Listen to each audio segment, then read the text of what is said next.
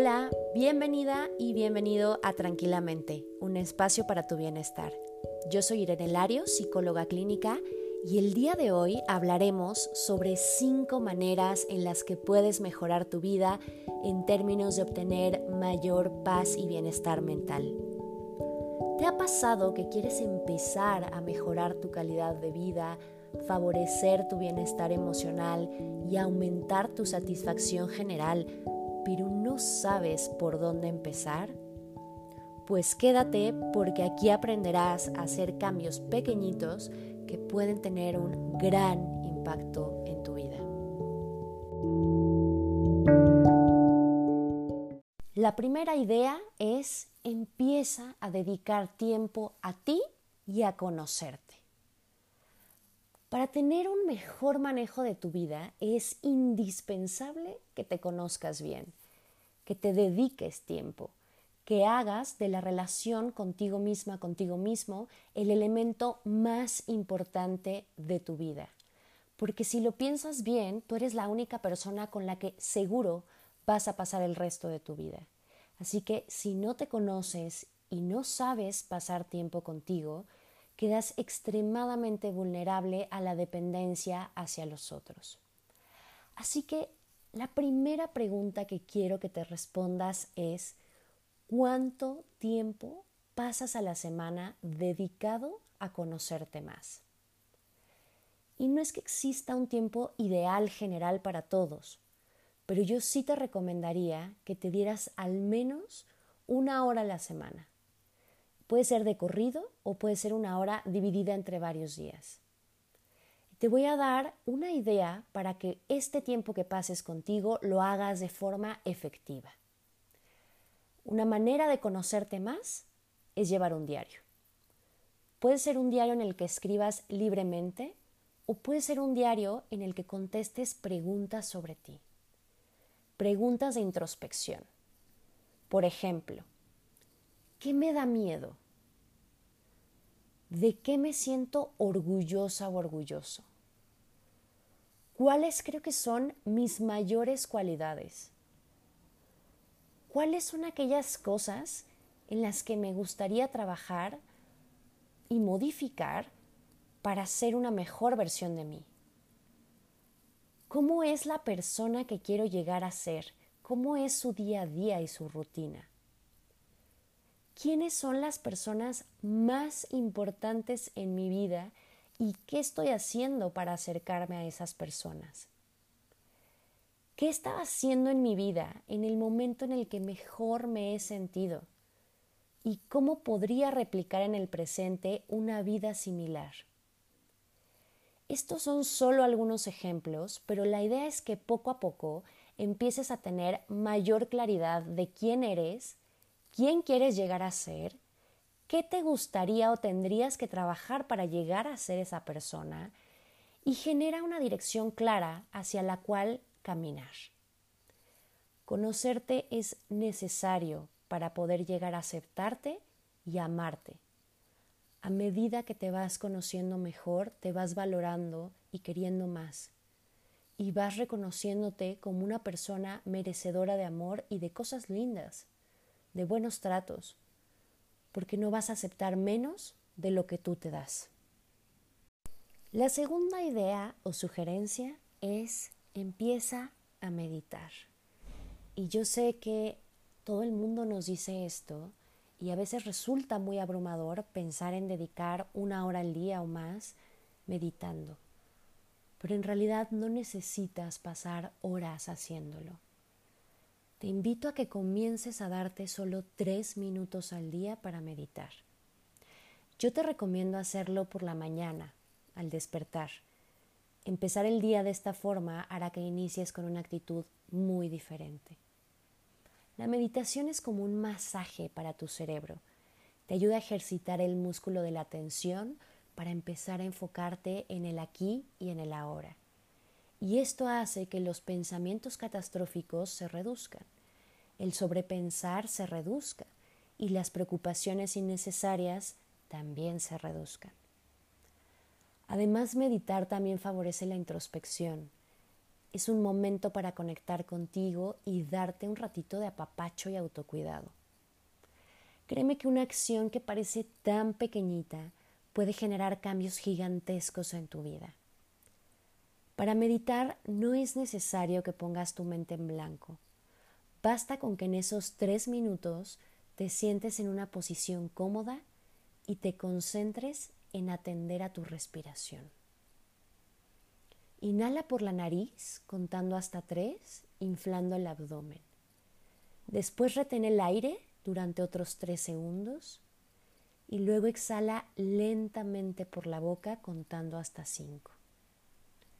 Intenta mantener la atención en cómo se siente el aire que entra y sale de tu cuerpo. Si te distraes no pasa nada, solo date cuenta e intenta regresar tu atención a tu respiración. Permítete sentir ese momento de paz y empezar tu día libre de tensiones. El tercer punto o idea va muy ligado con el primero, y este es identifica lo que es realmente importante para ti y empieza a acercarte a ello.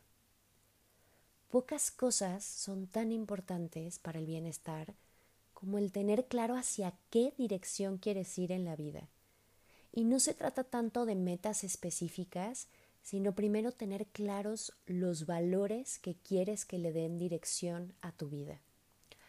Cuando digo dirección y no metas, me refiero a que los valores son como decidir si quieres ir al norte, al sur, al este o al oeste.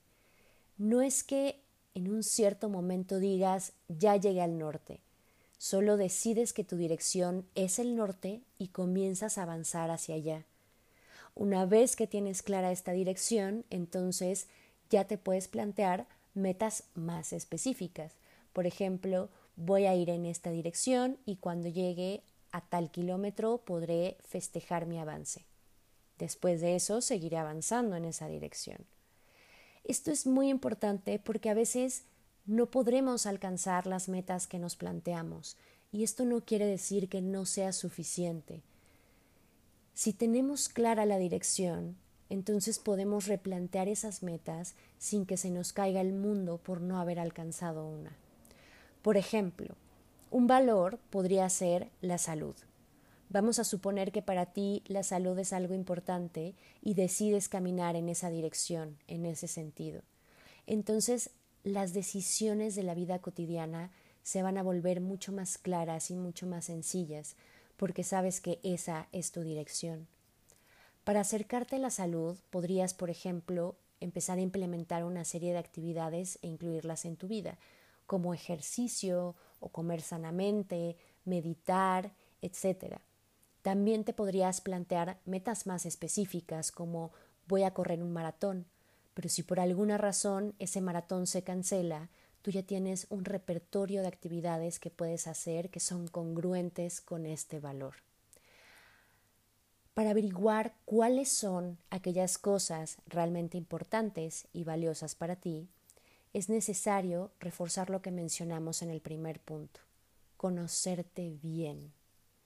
Un ejercicio útil es imaginar que estás en tu cumpleaños número 90 y que ya has vivido casi toda tu vida.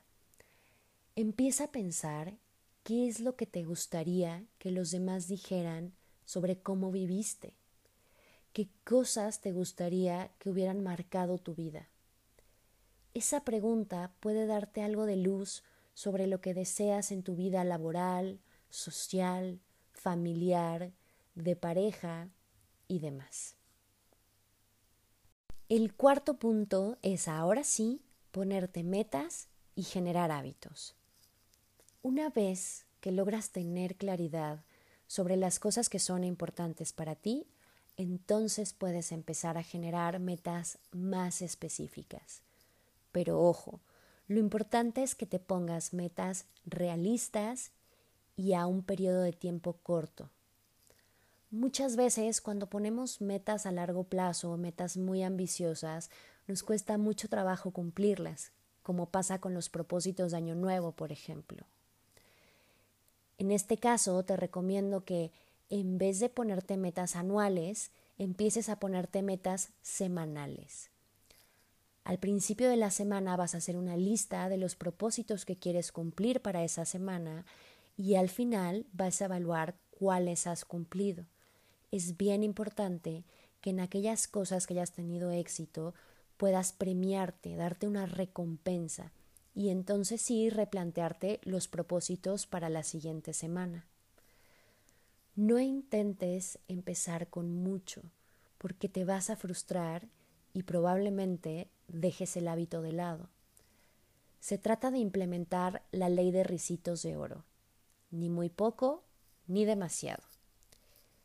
Si te pones una meta demasiado fácil, entonces no te vas a sentir motivado o motivada a hacerla, ni tampoco te va a generar una sensación de reto. Pero si te pones una meta muy difícil, solo lograrás frustrarte. Busca una meta que para ti sea un término medio y que te genere satisfacción cumplirla, pero además que sea realista.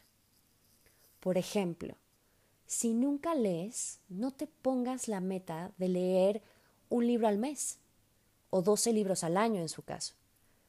Ponte la meta de leer una sola página al día de lunes a viernes. Esto es algo realista, pero es algo que antes no hacías y es una excelente forma de empezar.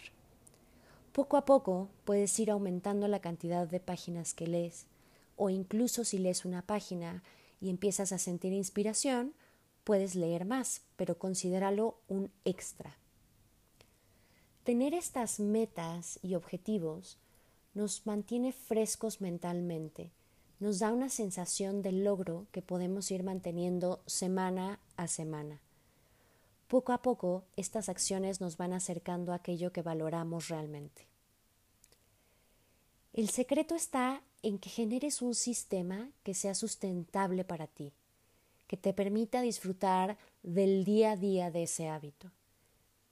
Si ese hábito te está haciendo sufrir todos los días, o solo lo haces para lograr la meta final a largo plazo, entonces seguramente vas a fracasar en el camino y te sentirás decepcionado o decepcionada.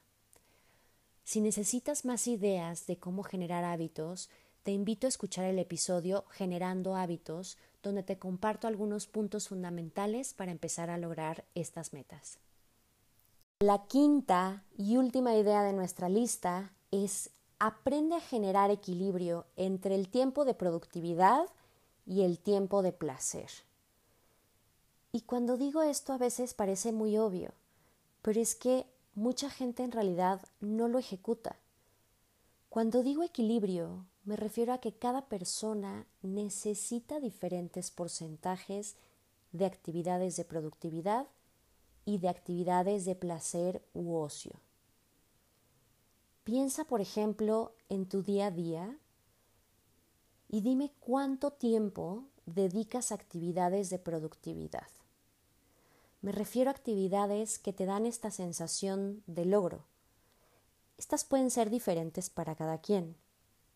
Algunos ejemplos son ejercicio o levantarse temprano, ir a trabajar, hacer tus deberes.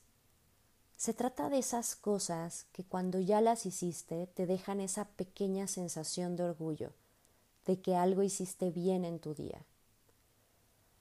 Ahora quiero que pongas atención a cuánto tiempo dedicas a las actividades de placer es decir, a cosas que quizás no son tan productivas o no tienen un objetivo práctico o útil para ti, pero que te hacen sentir bien. Puede ser ver una serie, leer una novela, jugar videojuegos, salir con amigos. El reto está en encontrar cuál es tu equilibrio, es decir, cuántas actividades de placer y cuántas actividades de logro necesitas para hacer tu día a día algo agradable, para sentirte en un estado óptimo. Y la mejor manera de averiguarlo es experimentando en el día a día, probando, digamos que por ensayo y error. Otro tip que te puedo dar para hacer esto todavía más interesante es que intentes unir ambas cosas cuando sea posible. Por ejemplo, si para mí una actividad de placer puede ser leer novelas policíacas, pero sé que quizás eso no es muy útil en mi día a día, podría darle un twist más interesante para añadir cierto grado de productividad. Entonces podría, por ejemplo, leer una novela policíaca pero en inglés, y así aprovecho para mejorar mi vocabulario. Si no sabes qué actividades implementar, puedes pensar en otro momento de tu vida en el que te sintieras más satisfecho o satisfecha con la distribución de tus actividades e intentar retomarlas o hacer algo equivalente. Por ejemplo, si en otro momento de tu vida te daba mucha satisfacción jugar fútbol, pero quizás te lastimaste la rodilla y hoy no te sea posible hacerlo, podrías pensar en qué era lo que te hacía feliz de eso y quizás descubras que lo que te hacía feliz era competir. Entonces podrías decidir unirte a un club de ajedrez y recuperar algo de esa sensación de competitividad que tanto disfrutabas en otro momento de tu vida. De nuevo, si te fijas, la clave principal está en poder conocerte bien, por lo que voy a volver a hacer énfasis en el primer punto. Conócete bien, vale la pena hacerlo. Déjame darte las gracias por escucharme y recordarte que el resumen de este episodio está disponible en mi blog que lo puedes encontrar en la página www.irenelarios.com. Espero que te haya servido y si tienes algún conocido a quien crees que podría servirle esta información, ayúdame compartiéndosela. No olvides seguirme en redes sociales, me encuentras como psi.irene y espero que tengas una gran, gran semana. Te espero en el próximo episodio.